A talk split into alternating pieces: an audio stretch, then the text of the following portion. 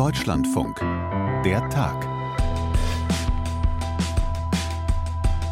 Our support for Ukraine will not waver. NATO will not be divided and we will not tire. Der amerikanische Präsident ist zu Besuch in Polen. Es ist eine weite Reise für ihn. Er macht sie schon zum zweiten Mal innerhalb von nur zwölf Monaten und alles natürlich getimed rund um den Jahrestag des russischen Überfalls auf die Ukraine. Ukraine, Ukraine will never be a victory for Russia. Never. Welche Botschaft hat der Präsident da im Gepäck, auch für andere europäische Länder? Und wie kommt Joe Biden an in Polen? Wir hören gleich, was unser Warschau-Korrespondent Peter Sawicki da beobachtet hat. Und es ist ein Teilerfolg heute für die AfD am Bundesverfassungsgericht in Karlsruhe. Die Antragstellerin wird in ihrem Recht auf Chancengleichheit im politischen Wettbewerb aus Artikel 21 Absatz 1 Satz 1 Grundgesetz verletzt. Keine Chancengleichheit also für die AfD, sagt die Vizepräsidentin des Gerichts Doris König. Es geht in diesem Urteil um die AfD-nahe Desiderius Erasmus Stiftung. Die kann sich nach diesem Urteil jetzt Hoffnung machen auf staatliche Förderung. Fest einplanen kann sie das Geld aber noch nicht. Woran das liegt und wie wir dieses Karlsruher Urteil lesen sollten, das hat mir Gudula Geuter erklärt, unsere Rechtsexpertin im Hauptstadtstudio. Hören wir alles an diesem Mittwoch, dem 22. Februar 2023. Hier ist Tobias Armbruster. Hallo. President Putin chose this war. Every day the war continues is his choice. Joe Biden da also gestern am Dienstag in Warschau. Es ist ein besonderer Besuch mit besonderem Ablauf. Erst die geheime Reise nach Kiew am Montag, dann Polen. Heute hat er nun außerdem mit weiteren NATO-Partnern aus Osteuropa gesprochen. Peter Sawicki hat das alles für uns im Blick. Hallo Peter. Hi Tobias. Peter, schilder uns das doch mal kurz. Was bedeutet so ein Besuch des US-Präsidenten für so eine Stadt wie Warschau?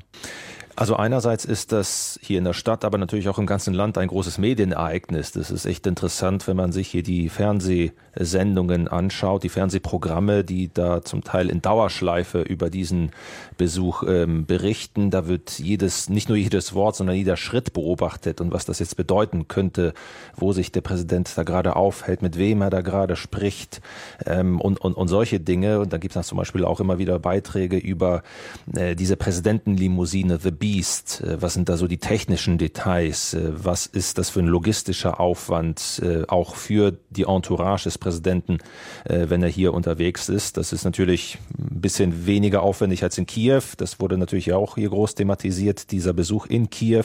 Da hieß es schon so ein bisschen fast überspitzt formuliert, naja, der, der Hauptpunkt der Reise, das war Kiew und das ist hier jetzt so ein bisschen dann ähm, an, an, kommt an zweiter Stelle, aber ganz so schlimm ist es natürlich nicht. Also man hat das ja auch wertgeschätzt, dass Biden in Kiew war. Aber jetzt zum Beispiel hier in Warschau, da war das gestern dann auch so, dass äh, TV-Reporter an mehreren Standorten waren. Ähm, zum Beispiel bevor es zur Begrüßung in, in Präsidentenpalast ging, da war dann ein Reporter am Präsidentenpalast, eine andere Reporterin, die war in der Altstadt, wo ja dann die Rede stattfand und eine andere Reporterin, die war stand vor dem Hotel, äh, wo Biden dann untergebracht ist ähm, hat dann von dort berichtet, was sich da gerade tut. Äh, sind da schon mehrere, mehr Absperrungen äh, zu sehen. Und das ist auch so ein bisschen tatsächlich in gewisser Weise eine Routine, denn Biden ist ja das zweite Mal innerhalb eines Jahres hier. Das ist ja auch politisch gesehen natürlich bedeutsam.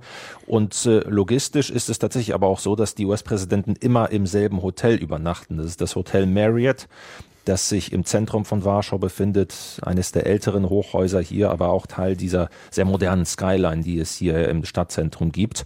Naja, und viele Hauptstraßen sind äh, auch jetzt äh, noch abgesperrt rund um den Stadtkern ähm, und auch der Alt, die Altstadt ist etwas schwerer zugänglich. Es gibt große Einschränkungen eben dadurch in der Bewegungsfreiheit. Man hat dann von Anfang an gesagt, man soll bitte möglichst auf U-Bahn auf Straßenbahn umsteigen ähm, mhm. oder eben das Zentrum meiden, wenn man nicht den Präsidenten ähm, sehen möchte. Und das wollten aber natürlich trotzdem viele. Ich bin gestern dann zum Beispiel zu der Begrüßung mit militärischen Ehren zum Präsidentenpalast gegangen und äh, viele tausend Menschen standen da Spalier entlang ähm, der Strecke, die dann der Präsidentenkonvoi abgefahren ist äh, oder entlang gefahren ist, bis vor den Palast. Und äh, als er dann da war, als er von Andrzej Duda begrüßt wurde, das konnte man so ein bisschen dann aus halber Ferne beobachten. Da wurden dann natürlich sehr viele Telefone gezückt, um die mhm. polnische und US-Hymne äh, dann einzufangen. Peter, und wenn man sich das so vor Augen führt, diese Beachtung für den US-Präsidenten und auch dieser, dieser Applaus, äh, den er da bekommen hat, könnte man da daraus schließen, dass sich die Polen im Zweifelsfall doch lieber auf die USA verlassen als auf die europäischen Partner? Also mit Sicherheit äh, gelten die USA als der wichtigste Partner mit Abstand. Ähm, ich würde mal sagen, auch das Vertrauen in Deutschland beispielsweise, das ist ja in den ersten Kriegsmonaten nicht, nicht gerade größer geworden. Mittlerweile hat sich das nicht komplett gewandelt, aber es gibt schon auch Stimmen, die Deutschland kennen, die dann sagen, naja, da tut sich durchaus was. Das ist einfach auch ein großer, ähm, ja, ein großer Schritt für das Land gewesen, sich da zu ändern. Aber äh, auch die Haltung zum Krieg auch sozusagen zu überdenken zur Ukraine und äh, auch mit Blick auf Polen, dass man sich da mehr jetzt auf Polen als Gesprächspartner verlässt. Aber eindeutig ist es so, dass die USA, das sieht man in den Umfragen, das hört man von den Leuten, wenn man sich auf der Straße mit ihnen unterhält, dass äh, man einfach der Meinung ist, dass es in Polen keine Sicherheit ohne die USA geben kann. Das ist, und da ist es auch interessant zu sehen, was für bilaterale Aspekte hier eine Rolle gespielt haben. Das ging gestern, glaube ich, komplett unter. Aber äh, Joe Biden hatte in dem bilateralen Gespräch mit äh, Andrzej Duda, dem polnischen Präsidenten, gesagt, ähm, er, so ein bisschen angedeutet, dass die USA hier eine feste Militärbasis oder auf jeden Fall eine feste Militärpräsenz aufbauen könnten. Bislang sind das ja sozusagen rotierende Truppen, die hier derzeit stationiert sind. Und das wird tatsächlich substanziell etwas Neues, wenn die USA sich hier dauerhaft niederlassen würden. Andrzej Duda hat umgekehrt dann auch gesagt, er wünsche sich mehr USA in Europa. Das sehen ja in der EU nicht alle so. Ähm, Polen und die USA haben ihre Wirtschaftsbeziehungen zuletzt ausgebaut. Die USA sollen äh, Atomkraft, die ersten Atomkraftwerke in Polen überhaupt dann hier äh, bauen. Ähm, und so ein bisschen gab es auch drumherum oder gibt es einen innenpolitischen Streit, Gezerre um politisches Kapital. Mit wem trifft sich Biden? Mehr mit der Regierung, natürlich. Mit Regierungsvertretern hat er sich getroffen, äh, aber auch Oppositionspolitiker getroffen. Darauf, darauf wurde eben auch hingewiesen, dass ähm, er da jetzt eben nicht versucht, irgendwie ähm, Wahlkampfhilfe für, für die Peace-Regierung ähm, zu, zu leisten. Äh, da gab es auch so eine gewisse, aber auch eine interessante Pointe. Ähm, da hat man auch so ein bisschen gesehen, dass manch einer in der Peace dann doch Donald Trump hinterher trauert, denn Jaroslaw Kaczynski, der äh, Peace-Parteichef, wurde im, im Netz oder das im Netz wurde ein Kommentar von äh, Jaroslaw Kaczynski äh, festgehalten, also ein kurzes Video, wo er sagt, naja, Biden hat in seiner Rede quasi nichts gesagt und er ist so ein bisschen ja wütend da äh, davon gegangen. Ähm, also bei Kaczynski kann man sicherlich davon ausgehen, dass er von Biden nicht äh, allzu begeistert ist, aber vielleicht das noch als wichtige Botschaft, die Biden hier in seiner Rede mit Blick auf Polen auch ähm, mitgebracht hat ähm, diese Betonung, dass der NATO-Artikel 5 heilig sei, das hat er nochmal wörtlich betont, hat er vor einem Jahr auch schon gesagt. Also das heißt, dass die NATO zusammensteht, äh, dass die USA NATO eingreift, wenn NATO-Gebiet, also vielleicht auch Polen angegriffen werden sollte. Das ist gar nicht hoch genug einzuschätzen, wie wichtig, das, wie wichtig das für die Menschen hier in Polen ist, denn viele haben das selber noch erlebt oder haben ein Bewusstsein dafür, dass Polen im Zweiten Weltkrieg eben alleine gelassen worden ist, äh, als das Land von zwei Mächten angegriffen wurde. Das äh, ist bis heute noch ganz stark im kollektiven Gedächtnis verankert. Peter, die NATO, auch der Zusammenhalt in der NATO, der spielt ja bei diesem Besuch von beiden eine wichtige Rolle. Deshalb gibt es auch heute noch das Treffen zwischen Biden und einigen NATO-Partnern in Osteuropa. Das alles natürlich kurz vor dem Jahrestag dieses russischen Überfalls auf die Ukraine. Wie steht denn die NATO jetzt speziell in Osteuropa da, ein Jahr nach Kriegsbeginn?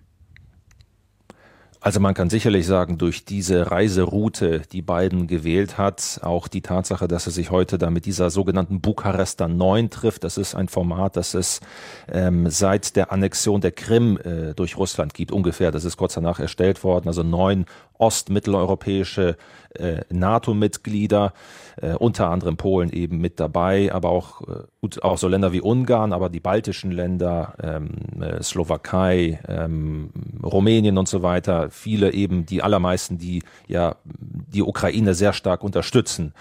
Ähm, und das kann man durchaus als eben Zeichen verstehen, dass, äh, dass die USA unter Joe Biden auch dieser Region speziell anhand dessen Erfahrungen, aber auch anhand dessen Haltung im Krieg da sozusagen deutlich mehr Gewicht, politisches Gewicht jetzt zukommen lassen will ähm, und, und das de facto ja auch tut, dadurch, dass er sich mit denen heute trifft wir wissen nicht so richtig, was da ganz genau dabei herauskommt, ob das jetzt politisch äh, sozusagen substanziell bedeutsam wird. Also Polen und Litauen gehören ja zum Beispiel zu den Ländern, die sich um eine engere Anbindung der Ukraine an die NATO einsetzen.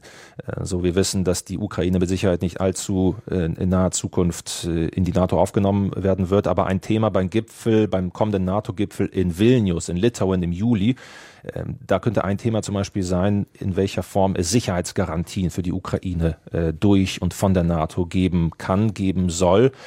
Ähm, da wissen wir auch noch nicht, ob da wirklich was Konkretes heute dabei rauskommt. Wir wissen auch, dass sich da viele im Westen der, äh, der NATO und der EU schwer damit tun.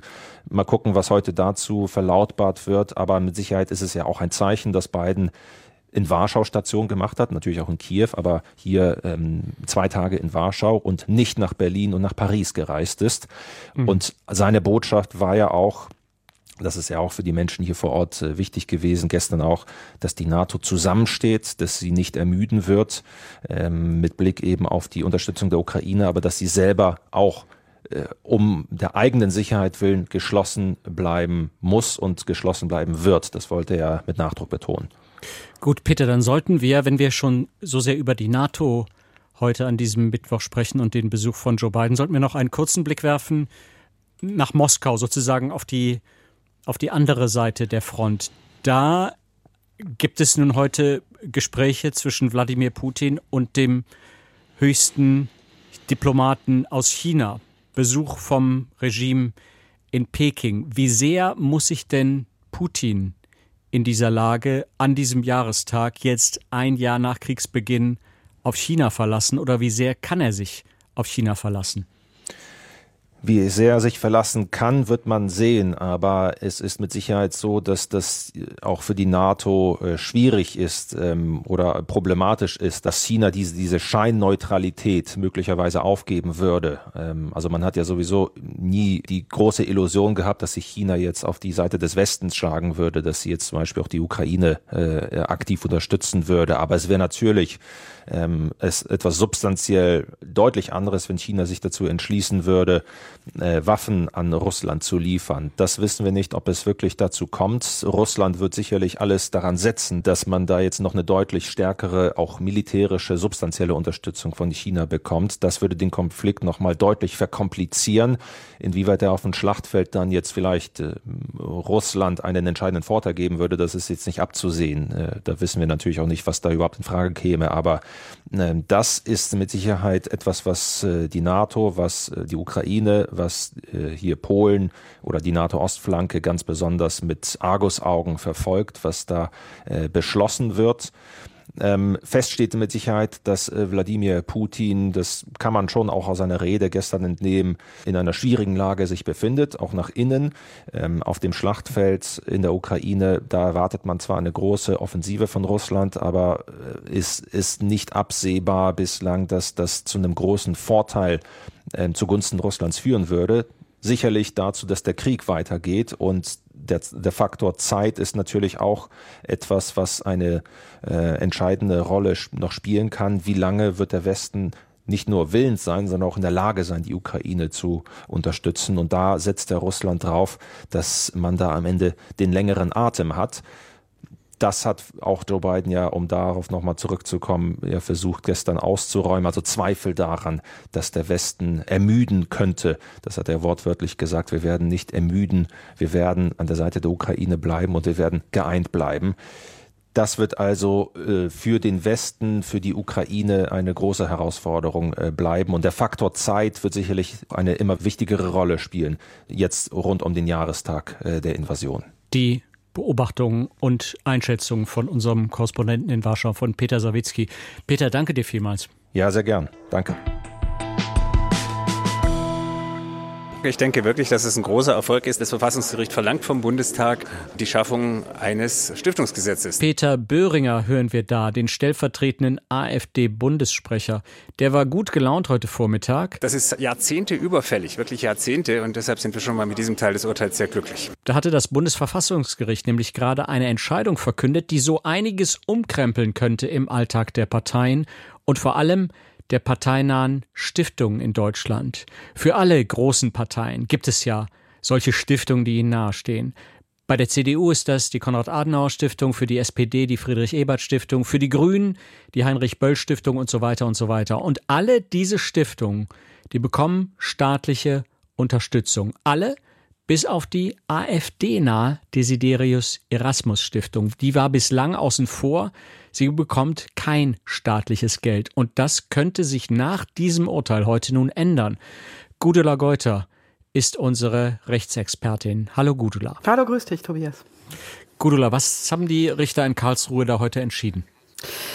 Die Verfassungsrichter haben entschieden, dass der Staat Geld verteilen kann. Er kann das erst einmal, wenn das irgendwie vertretbar ist, auch so tun, wie er das will. Aber wenn er anfängt, Einzelne auszuschließen und anderen etwas zu geben, dann braucht es dafür Kriterien. Und wir sind ja hier in der Nähe der politischen Parteien. Wir sind mit diesen Stiftungen in einem Bereich, von denen das Bundesverfassungsgericht sagt, das kommt politischen Parteien zugute. Und damit sind wir bei einem ganz wichtigen Gut in der Demokratie, nämlich dem Recht auf Chancengleichheit der politischen Parteien. Und da sagen die Richter, müssen solche Kriterien, nach denen Mittel vergeben werden oder nicht vergeben werden, per Gesetz festgelegt werden. Das heißt, im Ergebnis haben die Richter gesagt, die AfD hat Recht, soweit sie sich dagegen gewandt hat, dass sie 2019 kein Geld für die Desiderius Erasmus Stiftung bekommen hat. Besser gesagt, dass die Stiftung kein Geld bekommen hat. Was das für die Zukunft heißt, ist offen. Es braucht ein Gesetz, ist die wesentliche Feststellung. Nicht ganz klar ist, ob die AfD nun tatsächlich für die Vergangenheit Geld bekommt oder nicht. Das heißt jetzt erstmal, das sind Hausaufgaben für die Ampelkoalition. Die muss jetzt ein Gesetz machen für das Geldverteilen an politische Stiftungen. Ja, das steht schon im Koalitionsvertrag. Und nachher ist man immer klüger, aber das war hier ein Scheitern mit Ansage. Das war völlig klar, dass es ein Gesetz braucht, äh, wenn man einzelne äh, Stiftungen ausschließen will. Man könnte auch sagen, selbst wenn man keine ausschließen will, hätte es schon längst ein Gesetz gebraucht. Es geht um Wahnsinnssummen, über die wir hier sprechen, die diese äh, Stiftungen bekommen. Wenn wir über diese Wahnsinnssummen sprechen, was ist das für ein Betrag, der da im Raum steht jedes Jahr? 2019 waren diese Mittel gesamt, und wenn ich das jetzt richtig sehe, heißt gesamt in diesem Fall noch ohne Begabtenförderung, ohne Gelder für Tätigkeit im Ausland 660 Millionen Euro. Das ist, um das einzuordnen, mehr als dreimal so viel, wie die politischen Parteien bekommen. Das mhm. heißt, wir reden wirklich über Beträge. Das ohne Gesetz zu vergeben, ist schon eine Hausnummer. Und warum? Wofür bekommen die Stiftungen dieses ganze Geld? Das hat eine lange Vorgeschichte. Es hat sehr früh in der Geschichte der Bundesrepublik ähm, das Bundesverfassungsgericht gesagt, in der Parteienfinanzierung, das heißt, wir sind nicht in der Stiftungsfinanzierung, sondern in der Parteienfinanzierung darf es keinen eigenen großen Posten geben für die politische Bildungsarbeit. Das sei keine Parteiarbeit. Und daraufhin, es gab schon Stiftungen, insbesondere gab es schon die Friedrich-Ebert-Stiftung, aber die meisten anderen ähm, Nahesteher-Stiftungen haben sich daraufhin überhaupt erst gegründet. Und der Zweck dieser Stiftung ist eben die politische Bildungsarbeit, die aber natürlich gefärbt geschieht so wie das der jeweiligen Partei, die diese Stiftung sozusagen adoptiert, dann auch gemäß ist. Die sind unabhängig, diese Stiftungen. Das ist auch die Voraussetzung dafür, dass sie dieses Geld überhaupt bekommen können. Sonst könnte man es ja gleich über die Parteienfinanzierung machen. Aber das Bundesverfassungsgericht hat eben in späteren Entscheidungen oder vor allem in einer Entscheidung 1986 dann auch gesagt, das kommt auch der jeweiligen politischen Partei zugute. Gut, Gudula, dann lass uns zurückkommen zu dieser AfD-nahen Desiderius Erasmus Stiftung. Die könnte jetzt also von diesem Urteil heute profitieren. Könnte, weil ähm, jetzt muss erstmal dieses, dieses Stiftungsgesetz kommen. Du hast das erklärt. Wie lief denn eigentlich die Geldverteilung an die Stiftungen? Wie lief die bislang? Über die Frage, wie viel die AfD profitiert, das müssen wir gleich nochmal mhm. äh, vertiefen. Aber die Frage, wie das äh, bisher gelaufen ist, das ist wirklich kurios. Ähm, es gab sogenannte Stiftungsgespräche, in denen äh, haben sich die bisher geförderten Parteien, die du ja aufgezählt hast, äh, das heißt, die Parteien, äh, die, die Stiftungen, Entschuldigung, nicht die Parteien, die Stiftungen der im Bundestag vertretenen Parteien sind das im Wesentlichen im Moment.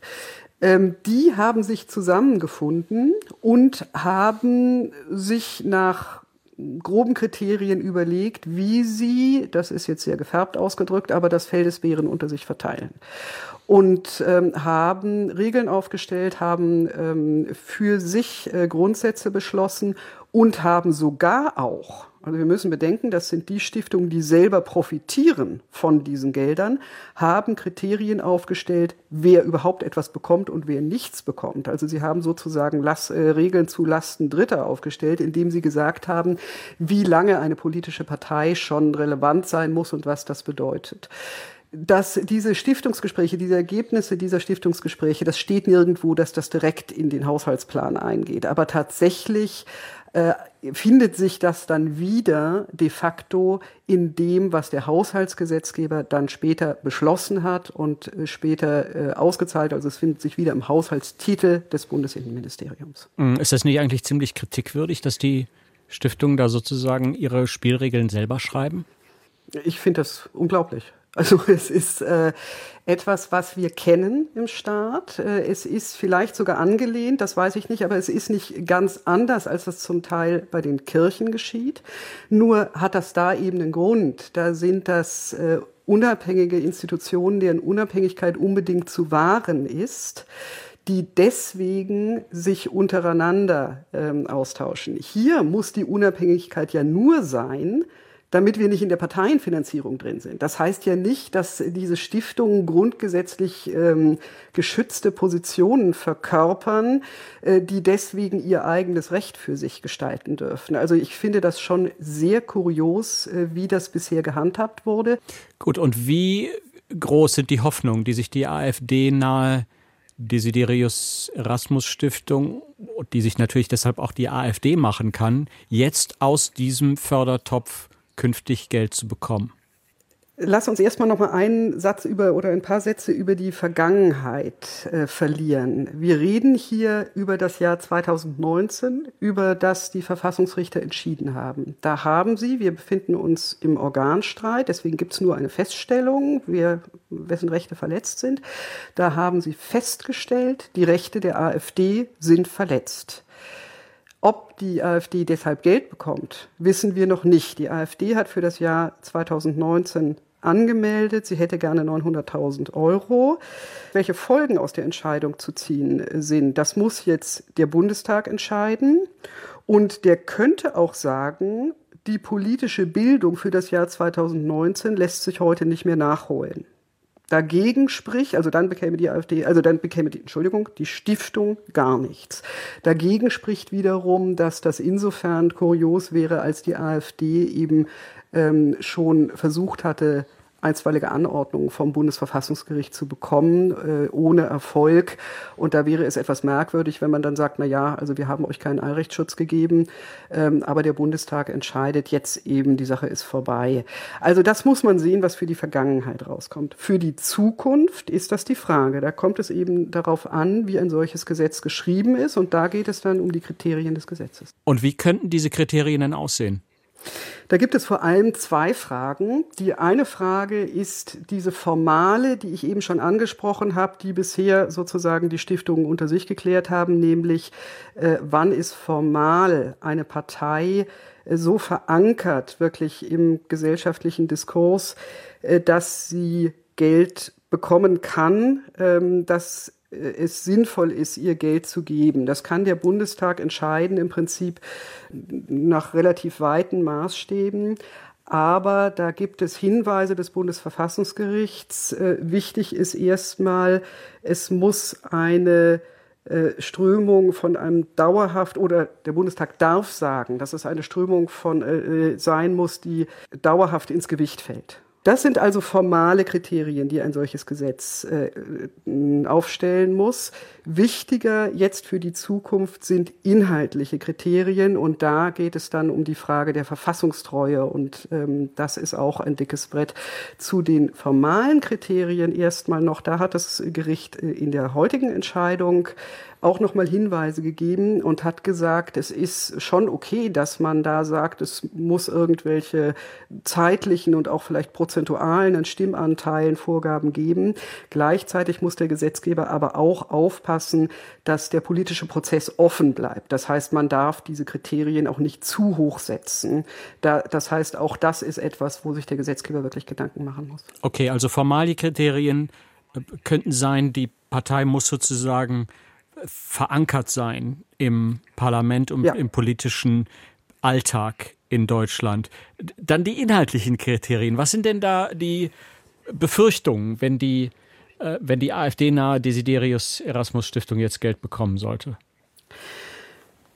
Die Befürchtung ist, äh, und da hat eben auch der Haushaltsgesetzgeber versucht, bisher gegenzuwirken, wenn auch eben nicht mit einem richtigen formellen Gesetz, die Befürchtungen sind, dass hier über die Desiderius Erasmus Stiftung es sozusagen einen Think Tank gibt, äh, dass es eine Denkfabrik geben könnte, die rechtsextreme Inhalte vorbereitet. Es hat eine Veranstaltung gegeben, äh, kürzlich der Kampagnenplattform Compact und der Frankfurter Bildungsstätte Anne Frank, äh, die tatsächlich gesagt haben, da werden viele neue Björn Höckes heranwachsen als Befürchtung einer äh, solchen staatlich finanzierten Stiftung. Und wir reden da wahrscheinlich über eine staatliche Finanzierung, wenn das so im Vergleich zu den anderen Stiftungen laufen würde, die deutlich über diese 900.000 Euro pro Jahr hinausginge, die äh, die äh, AfD jetzt für die Desiderius Erasmus Stiftung verlangt hatte. Das sind also die, die Befürchtungen der Sache und die stehen eben schon lange im Raum. Ähm, dieses, dieses mit dem, mit dem Annex rechtsextrem, eben weil es ja auch äh, durch das Bundesamt für Verfassungsschutz ähm, nochmal festgestellt, eben die Befürchtung gibt, dass mindestens Teile der AfD tatsächlich rechtsextrem sind. Und dann müsste man eben nochmal prüfen, wie weit das auch für die Desiderius Erasmus Stiftung äh, tatsächlich zutrifft. Und da kann man natürlich solche materiellen Kriterien auch ins Gesetz schreiben. Äh, da kann man reinschreiben, und das hat das Bundesverfassungsgericht heute nochmal ausdrücklich bestätigt, dass Maßstab für eine Mittelvergabe eben auch der Schutz der freiheitlich-demokratischen Grundordnung sein kann. Allerdings wird es dann auch wieder wirklich, ähm, muss man sich das sehr genau anschauen, denn da reicht es natürlich nicht, das einfach so ins Gesetz zu schreiben, Schutz der freiheitlich-demokratischen Grundordnung, sondern da muss man eben ganz genau äh, schauen, was heißt das? Wer bestimmt darüber? Das ist natürlich sehr wichtig. Mhm. Äh, in welchem Verfahren wird darüber bestimmt? Muss das vielleicht das Bundesverfassungsgericht machen? Und dann muss es eben klare Kriterien geben, was heißt ähm, Schutz der freiheitlich-demokratischen Grundordnung? Wie weit muss die Stiftung selbst schwierig agiert haben. Äh, wie weit reicht es, wenn die Partei das tut? Äh, wie ist also da die Zuordnung? Und viele Fragen mehr. Und äh, das Bundesverfassungsgericht hatte diese Frage auf dem Tisch, weil es auch um das Jahr 2022 ging, wo der Haushaltsgesetzgeber solche Kriterien schon mal versucht hat, in das Haushaltsgesetz in einem Vermerk hineinzuschreiben. Da ist es sehr wahrscheinlich, dass das nicht genügt, dieser Vermerk im Haushaltsgesetz, aus, aus eben formalen Gründen und weil dieses Haushaltsgesetz Haushaltsgesetz in keinen Ausschüssen diskutiert wird und nicht wirklich eine, eine transparente öffentliche Gesetzgebung hat. Aber trotzdem die inhaltlichen Kriterien wurden jetzt in dieser letzten mündlichen Verhandlung, äh, die zu dieser Entscheidung geführt hat, noch nicht ähm, im Einzelnen diskutiert. Und deswegen hat das Verfassungsgericht diese Frage abgetrennt und diese Frage ist also noch offen. Und aus dieser Entscheidung können sich wesentliche Hinweise dafür ergeben, wie ein solches Gesetz aussehen kann. Gleichzeitig muss man auch sagen, es wäre an sich wichtig, dass der Gesetzgeber jetzt sehr schnell anfängt, vielleicht sogar noch mit Wirkung für das laufende Jahr 2023, solche Kriterien aufzustellen, äh, so dass das in einem Wechsel, in einer Wechselwirkung läuft zwischen Gericht und Gesetzgeber, wie solche Kriterien aussehen können. Aber das ist noch ein etwas längerer Prozess, bis es zu solchen inhaltlichen Kriterien kommt. Und dann ist die andere Frage eben, das muss man dann auch nochmal der Partei und der Stiftung nachweisen, dass diese Kriterien eben wirklich in dem Fall erfüllt sind. Also, das Bundesverfassungsgericht sagt, wir brauchen in Deutschland ein Gesetz, das die staatliche Förderung für die politischen, die parteinahen Stiftungen genau regelt. Gudula Geuter in unserem Hauptstadtstudio. Vielen Dank für die Erklärung. Ja, auch vielen Dank und bis bald. Tschüss. Also das Karlsruher Urteil zu den parteinahen Stiftungen und die Stimmung in Osteuropa kurz vor dem Jahrestag des russischen Überfalls auf die Ukraine. Das war unser Podcast Der Tag. Heute an diesem 22. Februar 2023. Was Ihnen und was euch gefällt und was nicht, das lesen wir immer gerne auf dertag.deutschlandfunk.de. Danke auf jeden Fall für heute, sagen Moritz Küpper und Tobias Armbruster. Ciao und bis morgen 17 Uhr. Da folgt dann die nächste Episode.